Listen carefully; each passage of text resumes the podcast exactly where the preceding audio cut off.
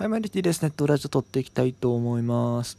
えー、まず最初に宣伝ですね、えー、先ほどですね、僕ちょっとザボさんのミドル巨人くんの方に出させていただきましたので、えー、ぜひね、チェックしていただければなというふうに思います。えー、まあ多分、この番組配信中に、ね、ザボさんの方があのリリースされるかどうかわからないですけれども、まあ、リリースされたら、まあそれをね、また概要欄に貼っておくのでね、チェックよろしくお願いいたします。内容としては、まあ、フリートークですね。最近の野球雑談について12分間びっちり、えー、やりました。まあ、雑談です。まあ、沢村の話とか、あとまあセリーグ、パリーグの現状の話とかで、ほん本当にあっという間ですね。12分話した感覚ですね、僕の中では。いやー、やばいですね。まあいや、最近ちょっと、ね、なかなか収録してない。あの別にできないわけじゃないんですけども、してなかったので ちょっとね、12分でまとめてやっぱ難しいんですよ。うん。でもね、12分に限らないと僕、延々とね、喋り続けるんでね まあいいや、えっ、ー、と、ということでね、ちょっとね、えっ、ー、と、今日は、まあそ、その流れというか、その、まあ、話していこうかなというふうに思います。まあ、内容としては、セ・リーグの DNA 阪神のところです。まあ、分からへん。ちょっと時間に余裕があればもうちょっとやるかもしれないですが、今日の DNA 阪神のアホみたいな試合のね、話をちょっとしようかなというふうに思います。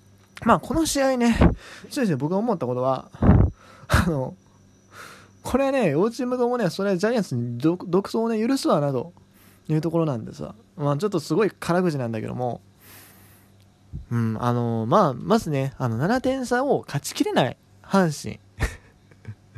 7-0から7点差を1イニングで追いつかれる阪神、まずこれにも、まあ、相当問題があると思うんだけれども、逆に、この7点差追いついたにもかかわらず、しかも6回という割と早いイニングで追いついたにもかかわらず、残り4イニングで何もできなかった DNA。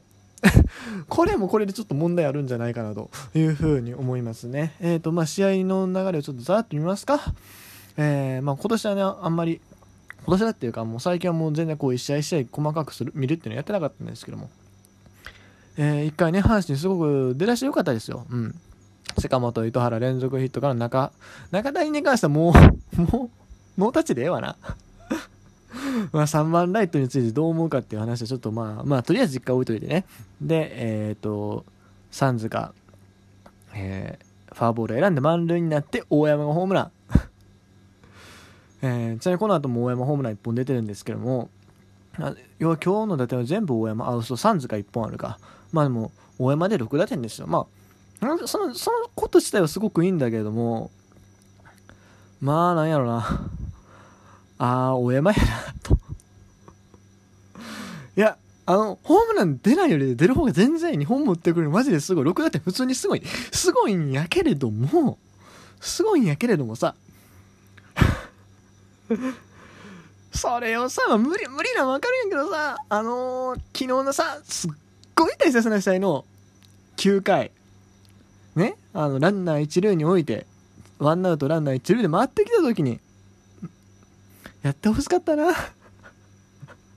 正直。うん。いや、まあ、む、無茶なの分かる。そんなもん、まあ、好きな時に、ホームランなんて打てるもんじゃないから、あれやけども、この、まあ、大山本当にね、あのー、浜下得意なのは知ってるんだけど、それをぜひね、松東京でもやってほしい。まあでもそんなこと言ってもしゃあないですけど、もう、もう今年ねもう分かったよ。大山はね、あの、普通に、まあ、2割7分？まあ6分でもいいわ。これでホームラン30本打って。それで十分。あの、まあ、正直言うと25本でも個人的には全然満足しに、まあ、なん、なんなら20本超えてくれたらそれでもいいかなぐらいの気持ちでいるんですけども、まあでも、63試合でせっかくね17本も打ててるわけやからまあ残りあとまあ50試合ぐらいあるわけやからまあなんとかね30本いって。まあそれできたら今年の応援も合格です。はい。もう合格どころかもう花丸つけてもいいぐらいホームラン数で。うん。まあそれそれじゃ満足はせへんけども満足はせへんけども花丸をつけたい。いやそれはちょっとなんか矛盾してるな。いやでもいいのよ。うん。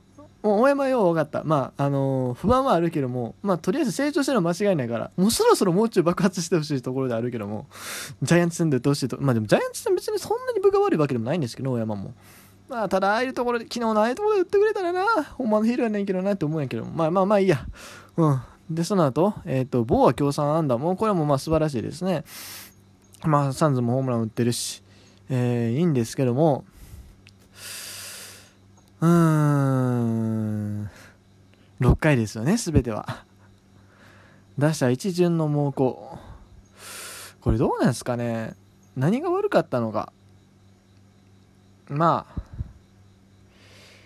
これはねでもすごく難しいねどこで書いたらよかったとかいうのは本当に難しい問題でまず別に6回普通にガルシアで行くこと自体はまあ悪くなかったと思う別に5回まで3安打し3安打しフォアボールもゼロ。すごいいいピッチングじゃないですか。ねまあ2回に多少ピンチ作ったりはあったみたいですけども。すごく良かったのに。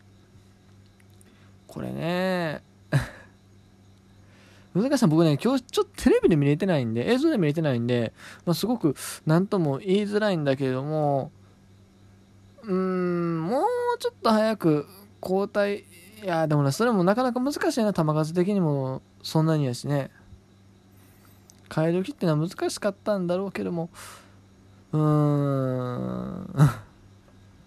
いや分からんね。正直でも系統 難しいな。ちょっと今一回止めて一瞬考えたんですけども。分からん。うん。これ本当は能見さんの能見さんランナーの状態出してる時点でな。でもね能見さんしかいないんですよ。いや馬場馬場か能見さんかっていうその2択なんでね実質。あと望月とかうん。今日ガンケルがねいないんですよガルシア先発だから。だから、ね、本当にね判断が難しかったんだけれどもうーん。かといってね点差的にまあ4点差あったから頭から言わせだかっていうとそれもちょっと違うよね7回投げること考えたら。もうとにかく難しい判断。だったと思うんだけども。そうね。いやもう喋りながらねいやなんか分からへん正解が。分からへんけども1個思うのはうーんこれキャッチャーが梅野やったらもうちょっと押されてたんかなと思ったりする。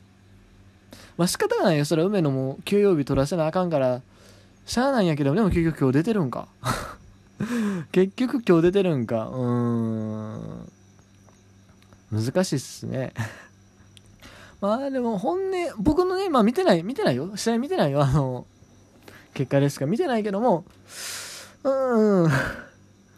本音言うとやっぱ梅野やったらなって特にまあパスボールとかもあったから余計に思ってしまうところではあるよね。うん。まあでもその後勝ちきれない d n a というのはなかなか 厳しいんじゃないですか。うん。あの後4イニングで何もできなかった何もできないは言い過ぎけどね。えー、勝ち越せなかったわけですからね。こういうことをしてるとまあどっちもそんなに強くないんやなっていうジャイアンツが結局優勝するんやろなっていうのを 感じてしまいましたね。さて今日の試合まああんまり多分話題にはなってないこういう試合展開なんか話題になってないけど d n a やっぱり気になったのはやっぱりキャッチャーの懲罰交代ですよね。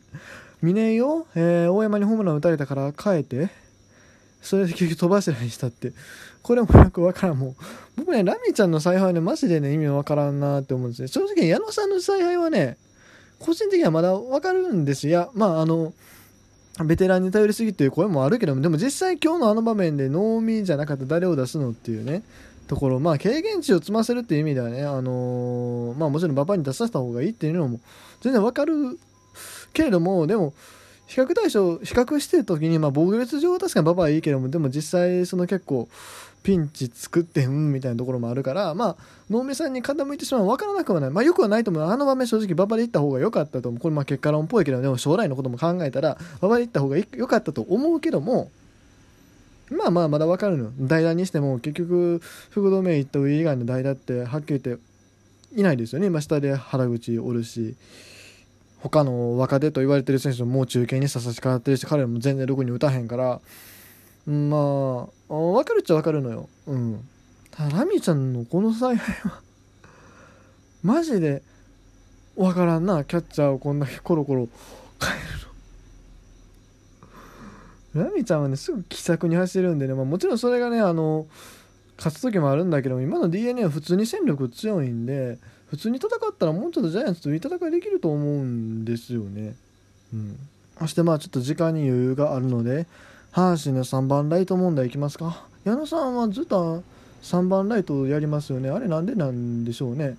別に他の選手を起用しても他の選手というかさ多分今の阪神でいうと2番に木浪を置いて3番に糸原を置くっていうのは一番いいんじゃないかなと思うんですよ。うん、いやまあ木浪もまあ今日のヒットやし、まあ、正直どうなんてところあるけどでもまあうん3番バッター。今のねちょ誰誰がやってもね結局まあ糸井さんが入ってまあなんとかあれかなぐらいで他打つ時は正直まあ中谷陽がもちょっともうダイブをしてきてるし落ち着いてるかもう覚醒終了って感じですし、えー、他もねなかなかいい選手がいないんでね。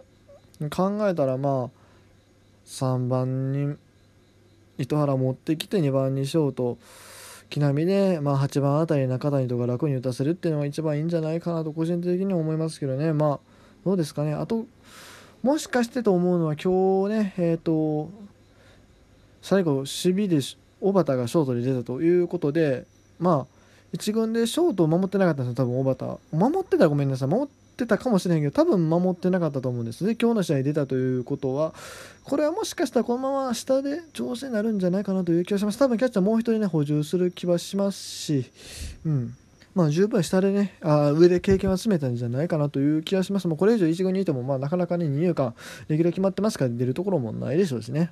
うんそしてもう一個は、えっと、能見さんの後が問題ですね。これ、まあ、難しいんだけれども、実はね、2軍でね、すごく左のいいピッチャーがいるんですよ。あの、ルー・イエンチンって言うんですけども、彼をね、1軍でぜひ試したい、試したいんだけれども、これにね、外国人枠っていうのがあるんですね。だからね、なかなかちょっと上で試すことはできない。だからどうすればいいかというと、まあ結局多分ね、育成のね、あのー、石、横山、どちらか、まあ、あるいはもう両方開けちゃってもいいと思いますね。支配下登録にもそれしか解決策はないでしょ。う、まあ、彼らが一軍で通用するかどうかは分からないけれどもとりあえずやってみる価値はあるんじゃないかなというふうに思います。本当はね飯田をねオリックスに出してる場合じゃなかったんじゃないかな、まあ、もちろん小林選手が化ける可能性もあるからあれやけどもね。という感じはしました。ということで、えー、今日はこの辺で終わりたいと思います。以上 T でした。